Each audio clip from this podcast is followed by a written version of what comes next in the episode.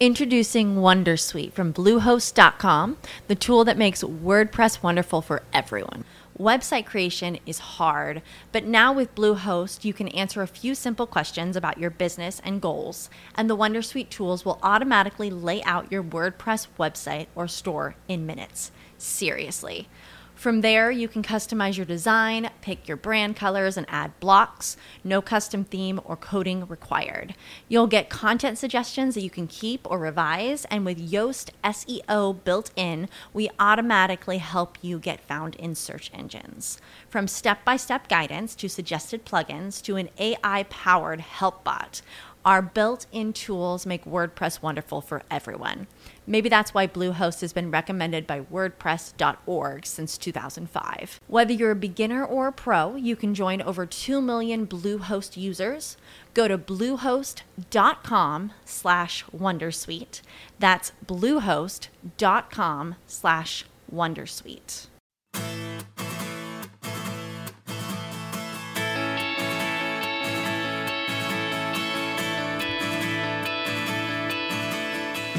Bienvenido a Eureka, un podcast de Milcar FM sobre innovación, productos y curiosidades sobre los mismos.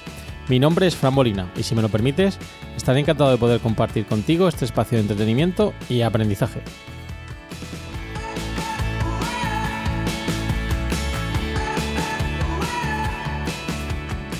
En este podcast quincenal vamos a analizar el éxito y el fracaso en el mercado de productos innovadores. Realizaremos entrevistas a empresas para conocer sus procesos de innovación y además rendiremos tributo a inventores que pensaron en cambiar el mundo con sus creaciones. Si te pica la curiosidad, Eureka es tu podcast. ¿Deseas saber más? ¡Eureka! Hola, ¿qué tal? Ya estamos de vuelta en este capítulo 29 de Eureka. Eh, como siempre tenía ganitas de grabar con todos vosotros y me gusta empezar dando las gracias a todos aquellos que me habéis eh, dado fuerza y ánimo con vuestros comentarios en diferentes sitios, en iBox, en iTunes, etcétera, eh, ya que como digo siempre esto es eh, gasolina para el podcaster. así que muchas gracias. no sé si quizá podríamos plantear la posibilidad de comentar o leer esos comentarios que habéis puesto ahí en, estos podcatcher o en, o en iTunes, pero bueno, ya lo veremos, lo iremos viendo. Eh, ¿Qué os traigo hoy? Pues bueno, os traigo un capítulo diferente, diferente a los que os tengo acostumbrado, ya que no vamos a hablar de una empresa en concreto, no voy a entrevistar a nadie y tampoco me voy a centrar en un producto eh, exclusivo o singular, sino que lo que voy a hacer esta semana va a ser hablar de un montón de inventos que surgieron tras la Primera Guerra Mundial. Eh, yo no pretendo de ninguna manera incentivar la guerra, sino reconocer el esfuerzo que se hizo durante este periodo bélico para eh, lanzar nuevos productos que hoy en día pues están a, nuestra mano, a nuestro alcance y que utilizamos, como veréis, con bastante regularidad. así que ya digo, no me echéis en cara, por favor, el hecho de que eh, esté condicionado estos inventos a la Primera Guerra Mundial, ya que mi objetivo es hablar de innovación, innovación per se.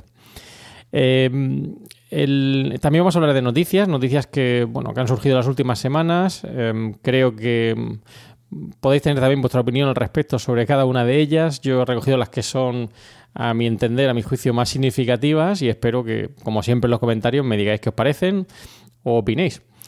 Y en cuanto a la teoría, ¿qué teoría vamos a sacar hoy? Pues bueno, veréis que en concreto voy a hablar de la identificación de, de, una marca concreta, de un producto, con una determinada categoría de producto. Esto es algo que eh, sería la panacea, el éxito para cualquier empresa, es decir, que de alguna manera su marca sea identificada con una categoría de productos y veréis que esto es bastante frecuente, más de lo que pensamos eh, y a veces lo hacemos con desconocimiento. Pues esto va a surgir, como veréis, a raíz de uno de los productos de los que voy a hablar en la sección de inventos eh, que surgieron tras, tras esta Primera Guerra Mundial. Pero bueno, antes de entrar en detalle, antes de hablar de esos inventos, si os parece, hablamos de la sección de noticias. La primera de ellas que os traigo hoy lleva por título eh, China pone fecha a la puesta en marcha de su sol artificial. Vamos, básicamente China quiere crear un sol artificial. Eh, ya el propio titular es bastante llamativo. Eh, si lo leéis con detalle veréis que la idea es crear un reactor capaz de generar esta energía. que podría alcanzar más de 100 millones de grados Celsius mediante la tecnología de la fusión nuclear. Hasta aquí, bueno, no parece, parece bueno, eh, algo bastante sorprendente, pero bueno, eh, la ventaja que, nos ofrece es que no genera, no genera residuos tóxicos y a priori, pues, eh, sería bien recibido. Mi duda es hasta qué punto esto puede llegar a ser viable o realizable. Me ha venido a la, cabeza una película que en su momento vi, que, que una película protagonizada por Keanu Reeves, que lleva por título Reacción en cadena aquí en España. No sé si la habréis visto, pero tenía un mensaje similar, que era un inventor que crea un dispositivo capaz de generar energía limpia a través del agua, ¿no?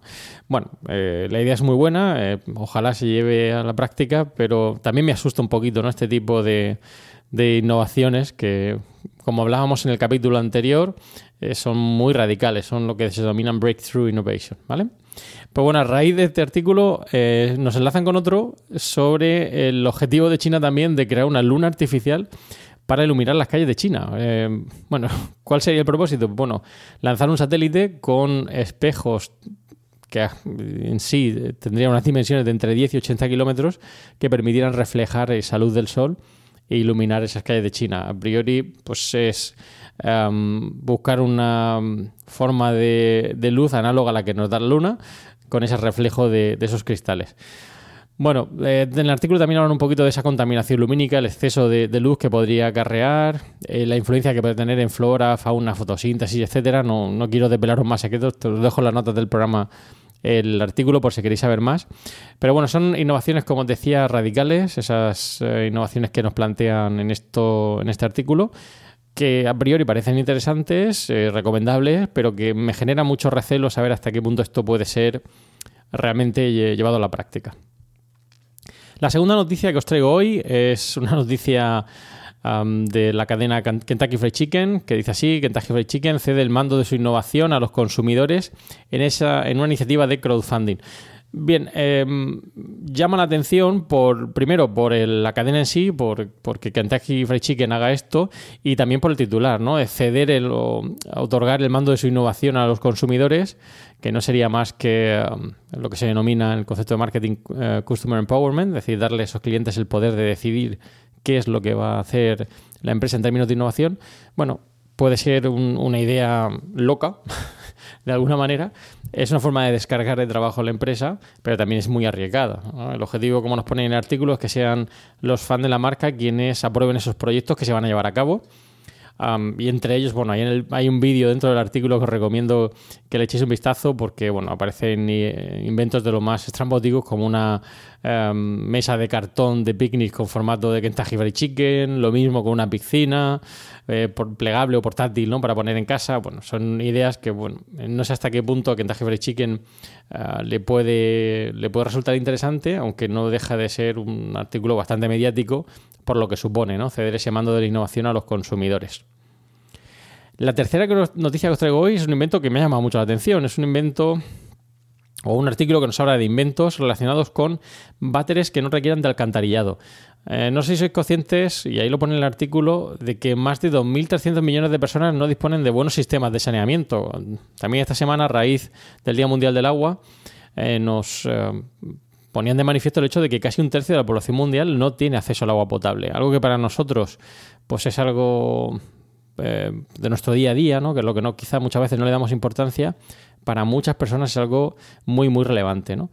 ¿Qué supone esto? Pues bueno, que si no tenemos eh, eh inodoros em, eh, en condiciones, pues al final esa materia fecal acaba en estanques y ríos que facilita por la propagación de todo tipo de bacterias, virus o parásitos. Bien, ¿qué es lo que ¿Cómo se ha tratado de resolver este problema? Bueno, eh, supongo que de muchas maneras, pero hay una iniciativa de Bill Gates, que todos conoceréis por Microsoft, que creó en el año 2011 el premio de eh, inventar un, un váter, un váter que no, requiriera de, ese alcantarillado. Y a raíz de entonces, pues bueno, han surgido diferentes innovaciones.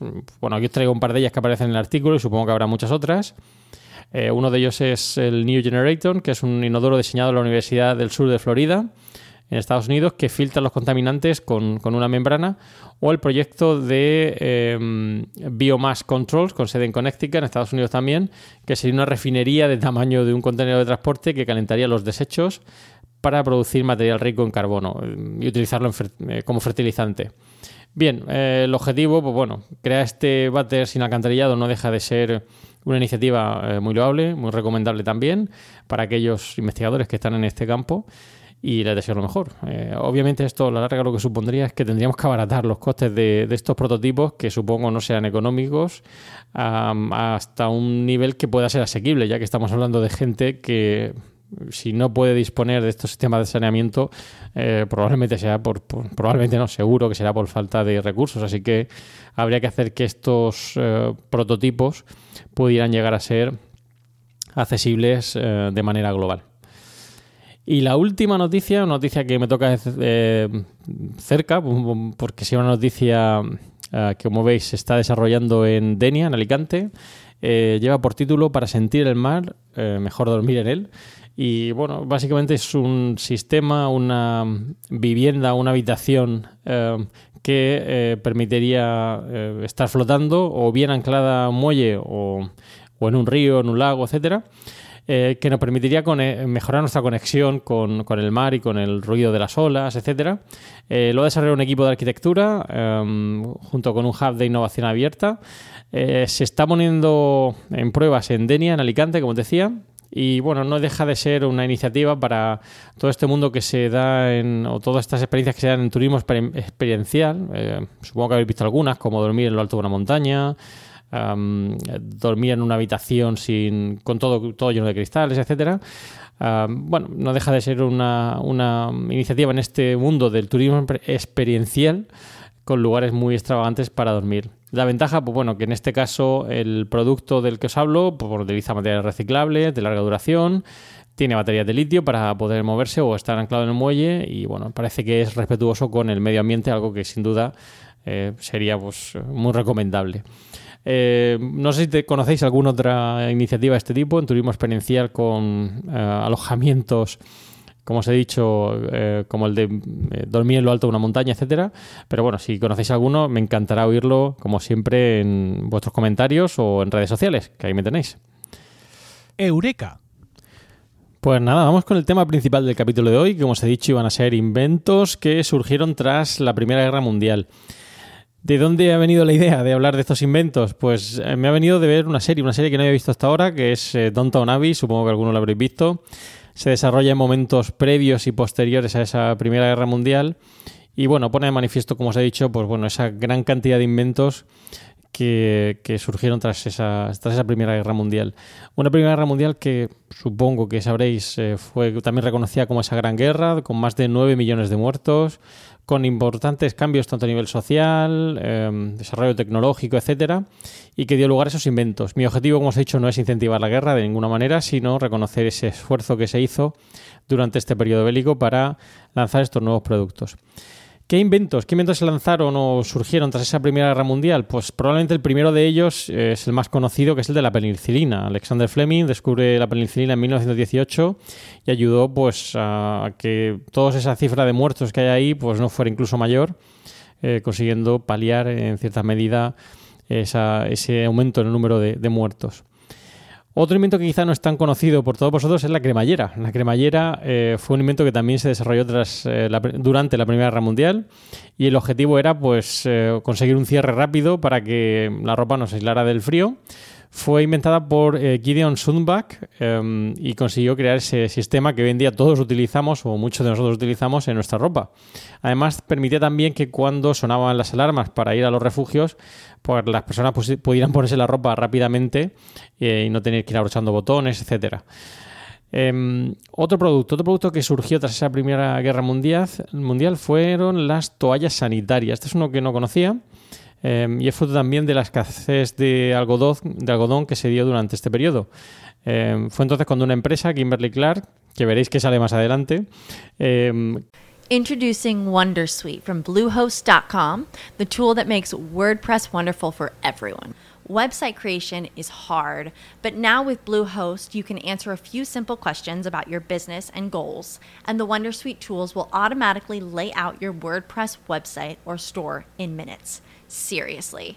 From there, you can customize your design, pick your brand colors, and add blocks. No custom theme or coding required. You'll get content suggestions that you can keep or revise, and with Yoast SEO built in, we automatically help you get found in search engines. From step by step guidance to suggested plugins to an AI powered help bot. Our built in tools make WordPress wonderful for everyone. Maybe that's why Bluehost has been recommended by WordPress.org since 2005. Whether you're a beginner or a pro, you can join over 2 million Bluehost users. Go to bluehost.com slash Wondersuite. That's bluehost.com slash Wondersuite. Crea un producto con un material que es cinco veces más absorbente que el algodón y que eh, si era producido en grandes cantidades conseguía pues reducir el coste y al final el precio final. Bueno, empieza a utilizarse en las vestimentas para el personal sanitario. Tras la Primera Guerra Mundial, obviamente, pues la demanda cae, pero entonces la empresa crea un, producto que es el Celu Cotton, que sería eh, pues un producto que empezaría a venderse al público en 1920 y que, eh, ya digo, eh, se utiliza hoy en día en el mundo de eh, la sanidad. Otro invento también eh, quizá no tan conocido es el de las máquinas portátiles de rayos X. De nuevo, fruto de este conflicto bélico era necesario hacer diagnósticos en el campo de batalla y entonces eh, precisamente Marie Curie, que seguro conocéis, crea esa máquina de rayos X portátil que permitió pues, hacer ese diagnóstico para aquellas personas que tenían heridas graves y había que saber realmente qué es lo que les ocurría. También un, un, invento importante o algo que surgió tras esa Primera Guerra Mundial fue el cambio de hora, que aquí en España estamos a punto de vivir dentro de un par de semanitas, que está también rodeado de cierta polémica, ya que en su momento, como veréis, tenía sentido y ahora quizá pues no lo tiene tanto. ¿El origen cuál es? Pues bueno, también una escasez de carbón tras esa Primera Guerra Mundial eh, que hace que bueno, eh, se replantee eh, tener un uso horario distinto en este caso no se aprovechaba suficientemente la luz del sol por la mañana y se plantea cambiar esa hora que permitía asegurar una hora más de luz por la mañana, que permitía ahorrar esa, esa luz que no era necesario encender en las fábricas, etcétera, ya que utilizábamos la luz solar.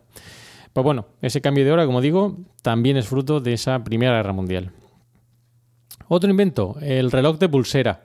Hasta la fecha, hasta finales del siglo XIX, principios del siglo XX, la gente que podía permitírselo utilizaba relojes, pero de bolsillo, que quizá habéis visto en más de una película, esos relojes que se ponían en el bolsillo de la chaqueta, el chaqué, etcétera, con una cadena, pues bueno, eran relojes de bolsillo para saber cuál era la hora.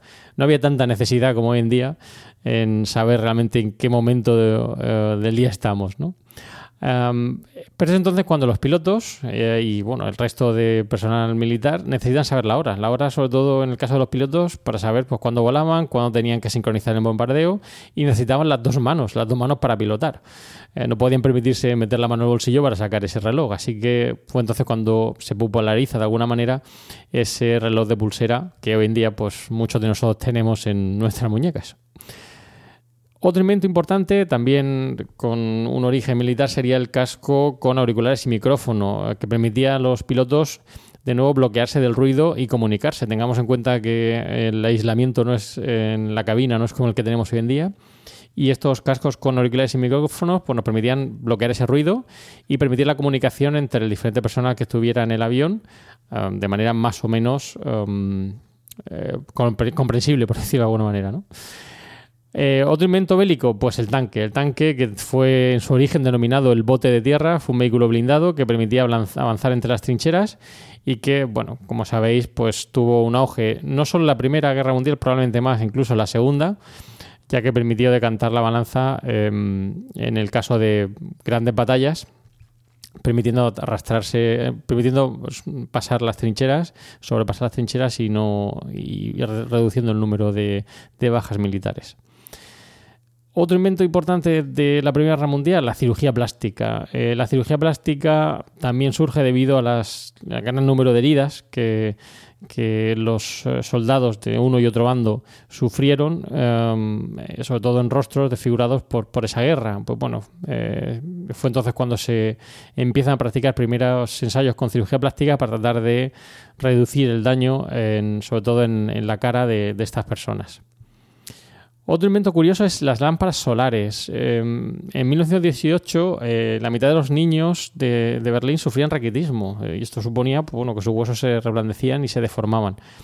Fue entonces cuando el doctor Kurt Hultinsky desarrolló una lámpara de cuarzo y mercurio que emite luz ultravioleta. Hoy algunos quizás lo utilicéis para poneros morenos o morenas, pero en su origen eh, esta lámpara permitía eh, reducir este, este mal que como sabéis eh, permite bueno, que con esa luz ultravioleta sinteticemos mejor la vitamina D y no sufran tanto nuestros huesos. Otro producto que surge en la Primera Guerra Mundial son las bolsas de té. Las bolsas de té también tienen un origen muy llamativo. en 1908 hay un comerciante de té que empieza a mandar pequeñas bolsas de té eh, en su pequeña bolsa con té en su interior a, sus clientes. Ah, supongo como objetivo de dar a conocer una determinada variedad o tipo de, té. Y es entonces cuando en la guerra eh, la empresa Tecane desarrolla unas bolsas de algodón con té para los soldados, ya que de manera fortuita, pues bueno, esas bolsas de té que este comerciante en 1908 enviaba a sus clientes eran introducidas en agua caliente y permitían pues em, consumir ese té a través de estas bolsitas. Em, no es por tanto un uso militar, pero no deja de ser un origen llamativo para un producto que de nuevo hoy en día tenemos en muchísimos de nuestros hogares. Otro invento que surge tras esa Primera Guerra Mundial, o durante la Guerra Mundial, mejor dicho, es el acero inoxidable. Su inventor es Harry Berley, Em, en este caso es demanda o surge a demanda del ejército británico que busca un, metal mejor para sus armas, ya que, pues, bueno, imaginar las inclemencias del tiempo, eh, las altas temperaturas que tienen que sufrir esas armas y la fricción que generaban las balas hacía que el material del que estaban hechos, pues muchas veces no fuera el mejor y, bueno, no cumplían su cometido, que obviamente era disparar balas. Fue entonces cuando este inventor descubre que si añadía cromo a ese acero generaba este acero inoxidable. De hecho, algunas de las noticias que he encontrado lo atribuyen al hecho de que, bueno, eh, fue casi fortuito porque a la hora de mezclar eh, carbón, perdón, cromo con acero eh, y lanzarlo en, residuos se dio cuenta que al cabo del tiempo pues podía sufrir las inclemencias del tiempo sin estropearse y bueno, ya no sabemos hasta qué punto eso no es cierto, pero lo cierto y verdad es que es un producto que surge tras esa Primera Guerra Mundial a raíz de esa necesidad, entre comillas, de um, evitar que las armas se deterioraran.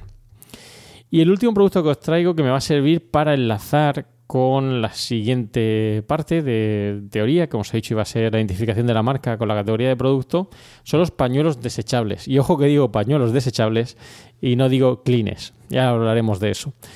Eh, los pañuelos desechables eh, tienen un origen también en esa Primera Guerra Mundial, ya que empiezan a ser utilizados como máscaras antigas, debido de nuevo a la escasez de algodón. En 1920 em, se empieza a comercializar un pañuelo suave y fino, y en 1924 empieza a venderse como producto de limpieza de maquillaje. Em, más tarde sería utilizado también para resfriados y rinitis alérgicas y es en 1930 cuando empieza a popularizarse como un pañuelo desechable. Es precisamente la marca Kleenex, eh, que seguro que muchos conocéis o utilizaréis, la que acaba, como os he dicho, identificándose con esa categoría de producto. Pero ahora hablaremos de eso. Del producto en sí, pues bueno, eh, no deja de ser un pañuelo. Un pañuelo que, como veis en su origen, tenía una función de protegernos eh, del gas durante la batalla. Posteriormente se utiliza para mm, limpiar los restos de maquillaje y más tarde como pañuelo desechable para resfriados y rinitis alérgica. Un producto tan sencillo como un pañuelo de papel y con tantas eh, utilidades o funciones em, a lo largo de su historia. Hoy en día, ya digo, muchos de vosotros quizá lo llevéis en el bolsillo. Es un producto que, bueno, que utilizamos sobre todo en, cuando tenemos resfriado para poder eh, eliminar esos residuos. Y bueno, ahí está. Bueno, espero que os hayan llamado la atención todos estos inventos. Em, a mí por lo menos sí que me parecen, algunos los conocía, otros menos, sí que me parecen interesantes o curiosos de conocer. Y os dejo ahí la nota del programa, un par de enlaces de donde he sacado noticias, por si queréis ahondar un poquito más, o si conocéis algún otro. Si conocéis algún otro, de nuevo, serán bien recibidos vuestros comentarios en las notas del programa en, en Emilcar FM, como veréis, o en cualquier otro medio de contacto que, como sabéis, tenéis en Emilcar FM. Y pasamos ya, si os parece, al concepto de, o el enlace con la teoría, que siempre me gusta sacar en cada capítulo. En este caso, eh, quería enunciar o reflejar el hecho de identificar la marca con una categoría de producto. Esto es algo que muchas veces no reconocemos, no nos damos cuenta o pasamos por alto. Y es que identificamos una determinada marca con una categoría de producto. Aquí no le ha pasado eso de decir, dame un Kleenex, voy a tomarme un Danone o para desayunar quiero unos cornflakes. Vale, el hecho de que utilicemos una marca para identificar una categoría de producto, como decía al principio del capítulo, es el éxito la panacea para cualquier empresa, ya que le permite, pues bueno, que cualquier persona que utilice esa determinada categoría de producto, en lugar de hablar de pañuelos de papel, yogur o cereales, pues diga Kleenex, Danone o Cornflakes. Es un éxito y no es fácil. Em, a veces em, se debe principalmente al, al, hecho del esfuerzo que llevan a cabo a nivel de marketing las empresas para dar a reconocer ese producto dentro de una determinada categoría de productos. A veces es por una ausencia de marcas competidoras, que hace que si solo hay una, pues resulte más sencillo identificarlo con esa categoría de producto. A veces por un buen nombre de marca que se ha elegido, si tenemos un buen nombre de marca llamativo eh, y que sea fácilmente reproducible, eso llama la atención del consumidor. Eh, ya digo, motivos muy variopintos, pero sin duda algo que cualquier empresa desearía para eh, los productos que comercializa, ya que consigue que eh, no solo el consumidor, si, sino los medios de comunicación, etcétera, hablen a veces de esa marca identificándolo con una categoría de producto.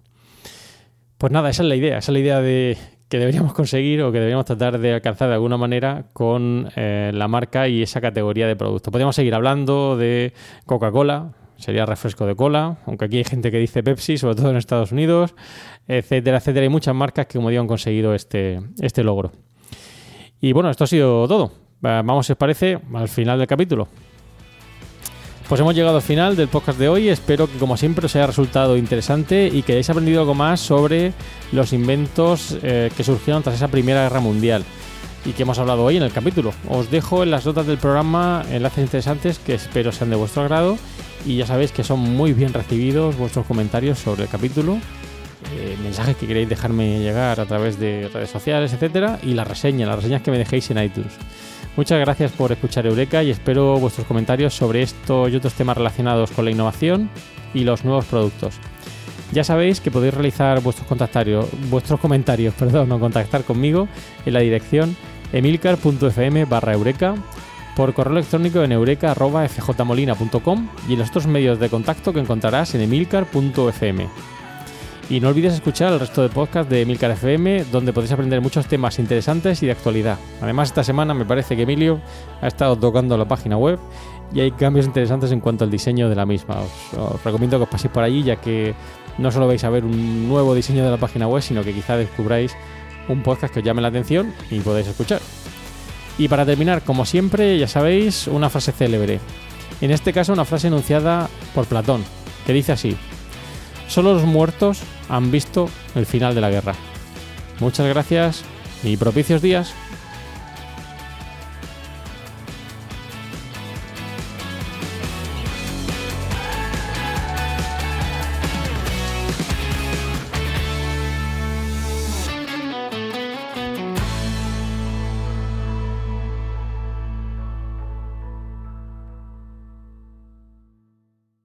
Ryan here, and I have a question for you. What do you do when you win?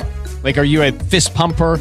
A woohooer, a hand clapper, a high fiver. I kind of like the high five, but if you want to hone in on those winning moves, check out Chumba Casino. At ChumbaCasino.com, choose from hundreds of social casino style games for your chance to redeem serious cash prizes. There are new game releases weekly, plus free daily bonuses. So don't wait. Start having the most fun ever at ChumbaCasino.com. No purchase necessary. VGW. Void were prohibited by law. See terms and conditions. 18 plus.